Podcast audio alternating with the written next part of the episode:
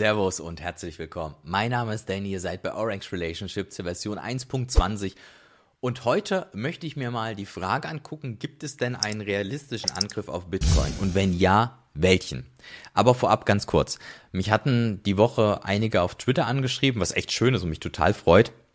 Und zwei Sachen kommt es mal wieder ein Interview. Ja, drei sind geplant, dauert aber ein bisschen, muss halt zeitlich bei mir und dem Interviewpartner passen. Aber cool, dass ihr das Format mit den Interviews feiert. Ähm, ja, von daher kommt auf jeden Fall, geht weiter. Und äh, die zweite Frage war nicht mal wieder ein Simulationsvideo machen, was ein bisschen umfangreicher ist, wo man ein bisschen mehr sieht, weil sie das cool fanden. Das war das letzte mit dem probabilistischen Ansatz. Ähm, inwieweit äh, Bitcoin das Oracle-Problem umgeht. Und da werde ich auf jeden Fall auch wieder eins zu machen, ist aber noch nicht programmiert. Da möchte ich mir mal ein bisschen mit euch so das Difficulty Adjustment angucken, um dann so ein bisschen genauer einzugehen. Das hatte ich ja ähm, sehr vereinfacht. Das machen wir mal ein bisschen, ein bisschen detaillierter. Also von daher könnt ihr euch äh, darauf freuen. Und wie gesagt, freut mich total, dass mich das so echt so viele Fragen, total unerwartet, aber geil, umso, umso cooler. Und wenn ihr es nicht verpassen wollt, dann gerne abonnieren. Gut, okay. Was ist der realistischste Ansatz, um Bitcoin anzugreifen?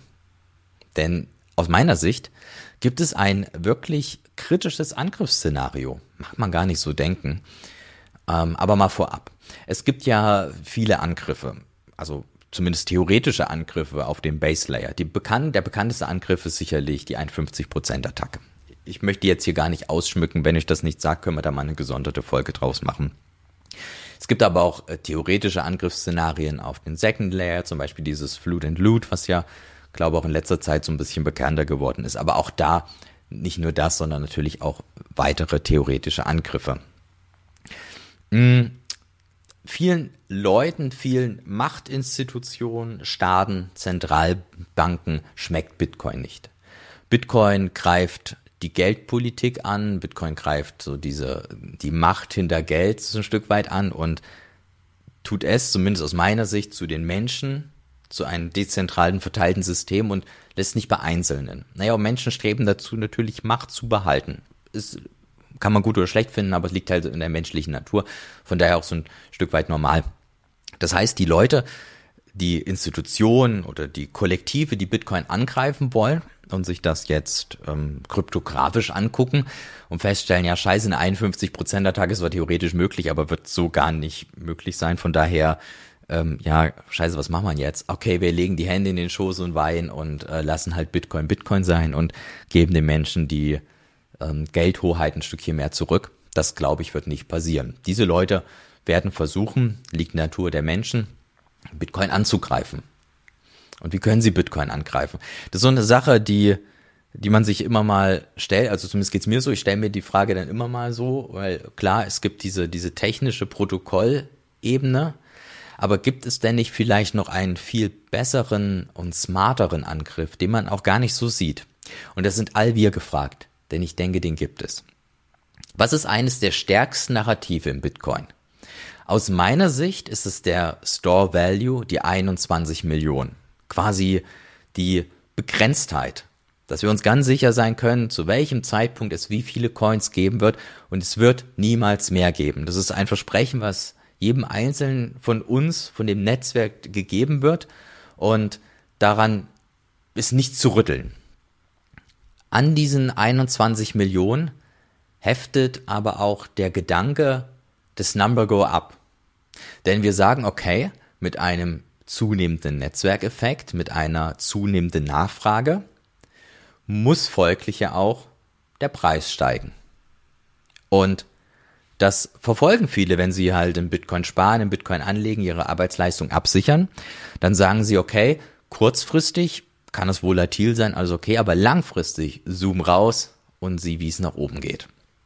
Wir sagen dann häufig, dass man mit einer äh, Periode von größer als vier Jahren gucken muss, weil dann halt eben diese Halving-Zyklen sind und dann sich immer wieder diese Angebotsschocks in den Markt quasi dann wieder sättigen und dadurch wir halt eben dann schöne Preisanstiege haben und wir dann halt damit dann diesen, diesen Wertzuwachs haben und äh, das Narrativ des Store Values erfüllt wird. Wenn ich ein Angreifer wäre, würde ich da angreifen. Ich würde die 21 Millionen angreifen. Aber das würde ich nicht schaffen auf Protokollebene. Die Kryptographie in der Bitcoin ist zu strong. Es wird nicht möglich sein. Theoretisch natürlich und äh, 100% ist nichts, aber sehr unwahrscheinlich, dass man da irgendwo ansetzen kann. Was würde ich also machen, wenn ich die Kryptographie nicht angreifen kann, aber einen so starken Angriff in Bitcoin bringen will, um Bitcoin halt langfristig zu zerstören? Denn wir müssen auch eins bedenken, dass Angriffe auf Bitcoin ähm, teilweise kurzfristige Effekte hätten, je nach Angriff, aber sich vielleicht Bitcoin auch wieder erholen würde. Das heißt, ich muss ihn ja so angreifen, das Netzwerk, dass es dem Versprechen nicht mehr gerecht wird. Das, was alle Leute glauben, dass Bitcoin ist, es dann doch nicht ist. Die Adaption nimmt zu, aber der Preis steigt nicht. Und ganz im Gegenteil, es sinkt vielleicht sogar. Wie kann das sein? Wäre schwierig, ne? Würden wir uns dann alle die Frage stellen. Und das ist das, wo ich als Angreifer hinkommen wollen würde. Wie schaffe ich das denn, Bitcoin, diese 21 Millionen von Bitcoin anzugreifen? Ich verwässere die 21 Millionen außerhalb der Kryptographie. Und deswegen habe ich eben gesagt, wir sind, das sind wir alle angehalten, darauf aufzupassen, dass das nicht passiert. Gold ist aus meiner Sicht an dieser Stelle gescheitert, denn wir Menschen wollten mit Gold handeln, haben Zertifikate sich ausgeben lassen und es war dann vielleicht nicht goldgedeckt. Und das geht aber auch an der Stelle nicht anders, denn Gold ist von seiner Grundeigenschaft nicht digital. Es ist physisch. Und natürlich, um es in einer digitalen Welt bewegen, handeln zu können, muss ich es digitalisieren. Und das führt uns unweigerlich zu dem Oracle-Problem. Wer das Video nicht gesehen hat, kann sich das gerne auf unserem Kanal angucken. Das heißt, wir laufen mit Gold immer in das Oracle-Problem rein und wissen halt nicht, sind die Zertifikate oder was auch immer da digital ausgegeben wird, was ist es denn wirklich gedeckt? Und da scheitert Gold so ein bisschen. Und Bitcoin ist von seiner Grundnatur aus digital. Aber nutzen wir das auch? Stehen wir dafür ein? Ja, viele sicherlich, aber nicht jeder. Ich sage euch mal drei Ebenen, wo ein äh, Staat, eine Institution, ein machtvolle Konglomerat, wo sie Bitcoins verwässern könnten, auch zukünftig sehr langfristig verwässern könnten. Bei einer Exchange zum Beispiel. Also eine Exchange hat ähm, Eigeninteresse natürlich, die Coins zu verwässern. Warum? Wenn sie quasi Bitcoin verkaufen können an Kunden, sie diese Bitcoin aber im Backend gar nicht wirklich kaufen, also nicht wirklich besitzen, nicht wirklich physisch kaufen, dann geben sie halt einfach nur so ein Versprechen heraus und können halt das Versprechen verkaufen und machen damit halt total viel Geld. Das heißt, sie sind an sich schon daran interessiert, so, so ein, so einen Angriff zu machen. Aber ich ähm, wollte mir jetzt hier in dem Video ja mal eine Institution, ein Konglomerat angucken, die Bitcoin angreifen. Also die könnten quasi dann Exchanges, ein Exchange oder mehrere Exchange oder vielleicht auch Exchange öffnen und diese Exchanges damit halt den, den Wert total verwässern, den Preis total verwässern, die 21 Millionen indirekt angreifen, indem sie halt quasi mehrere Bitcoin imitieren, aber gar nicht auf der Haben-Seite wieder zurückkaufen. Und somit würden sie quasi über 21 Millionen herausgeben. Das zum einen. Das bedeutet, nehmt alle eure Satoshis, von den Exchanges, damit so etwas nicht passieren kann und damit auch jeder, auch jeder, der jetzt neu reinkommt, immer wieder im Kopf hat, okay, okay, okay, runternehmen, runternehmen, runternehmen. Es ist nicht nur auf der einen Seite, dass ich nicht meine Keys habe und deswegen, was weiß ich, bei einem Hack oder irgendeinem Verlust oder was auch immer gehen sie halt sind meine meine Coins weg, sondern auch, äh, dass es diesen Angriff gibt und dass wir diesen Angriff in keiner Form unterstützen sollten die Möglichkeit eines solchen Angriffes. Eine weitere Sache, und das sehen wir jetzt schon, sind synthetische ETFs, quasi ETFs, die nicht mit physischen gekauften Bitcoins gedeckt sind. Und ich weiß, das feiern viele und ich finde das auch okay. Als Sprungbrett zu Spot-ETFs, also quasi physisch gedeckten ETFs, aber nur als Sprungbrett. Wir müssen es schaffen, diese ETFs anzuerkennen, von mir aus, alles okay aber dann zu Spot-ETFs zu kommen, die wirklich physisch gedeckt sind, damit ein solcher Angriff hier nicht möglich ist. Denn gerade bei diesen synthetischen ETFs sehe ich auf lange Sicht, wenn es der Markt einfach akzeptiert und kauft. Stell dir vor, große Institutionen kaufen jetzt einfach diese nicht gedeckten ETFs. Äh, was weiß ich, jetzt geht irgendwie Walmart, Walmart her und, und kauft ähm, äh, 100.000 Bitcoin, aber über diese ETFs. Das heißt, vielleicht sind die physisch gar nicht da oder sehr wahrscheinlich sind die dann physisch gar nicht da und damit würde man ja an diesen 21 Millionen schon rütteln. Ja, und hier könnten auch größere Interessengruppen eben sagen, okay, das sehen wir so als, als ein Angriff. Wir geben diese ETFs raus, diesen synthetischen ETFs und greifen damit die 21 Millionen an und das sieht gar nicht erstmal jeder. Aber der Kaufdruck geht gar nicht in die 21 Millionen, sondern wird einfach erzeugt, immer wieder erzeugt. Ja, so ein bisschen wie es eigentlich ja auch jetzt kann ich quasi auch neue Bitcoin drucken. Eine dritte Sache für Verwässerung und äh, ich bin ein riesiger Freund von Lightning, äh, das wisst ihr, aber ähm, hier müssen wir auch aufpassen. Die, die Sicherheit des Base Layers vererbt sich nicht immer und in, in jeden kleinsten Teilbereich eines Second Layer oder N-Layers herein. Das bedeutet, wenn wir da nicht aufpassen, wir müssen immer eine Bewusstheit dafür haben, dass das, was in der Blockchain, der Bitcoin-Blockchain im Main Layer, im Base Layer steht, dass das fix ist, aber dass die Sicherheit eventuell etwas weniger ist in, in darauf skalierenden Layern.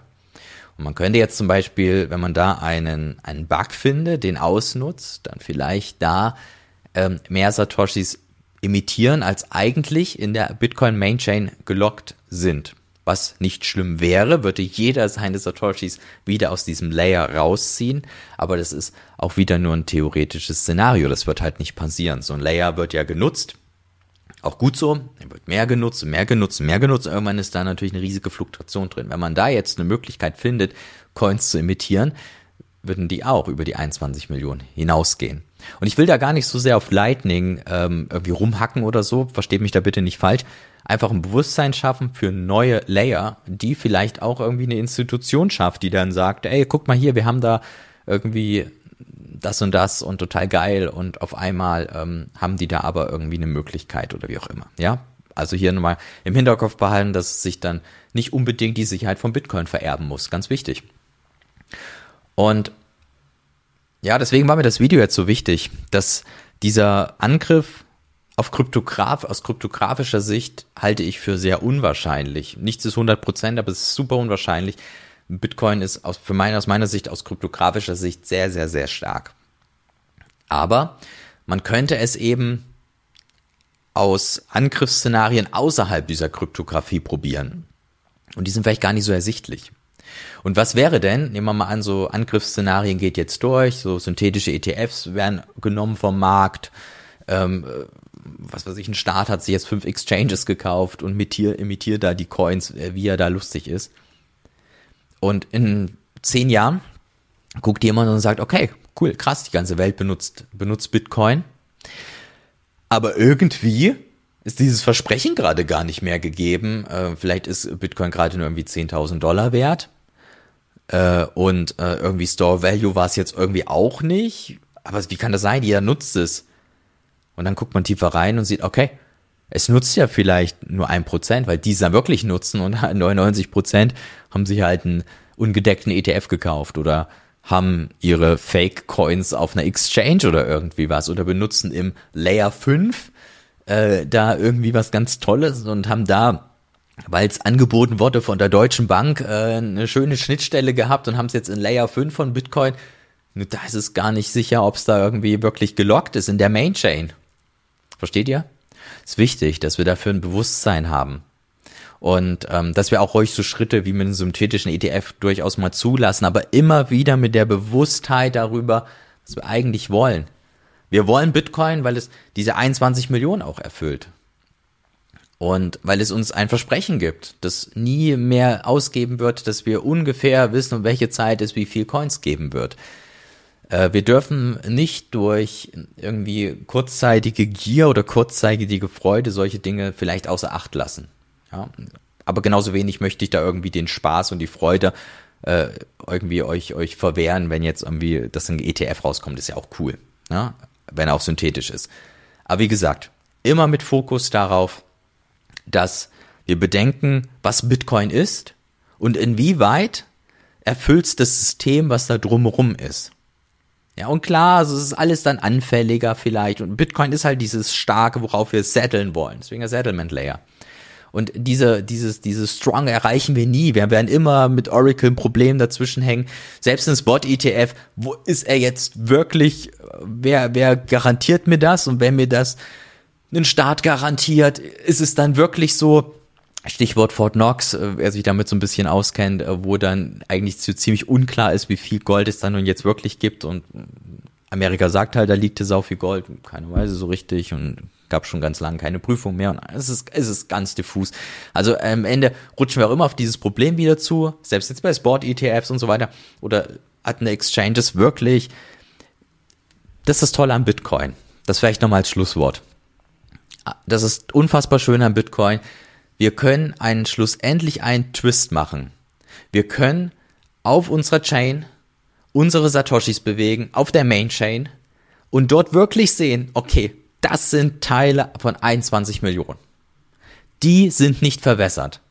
Alles andere drumherum unterliegt immer wieder dem Oracle-Problem. Aber wir sollten trotzdem versuchen, es möglichst in einem Rahmen zu halten und äh, einfach eine Problembewusstsein, Be Problembewusstsein äh, dafür haben. Gut, jetzt muss ich was trinken. Jetzt habe ich mich ähm, fußlich gesprochen. Ich wünsche euch trotzdem einen schönen Tag und bis zum nächsten Mal. Tschüssi.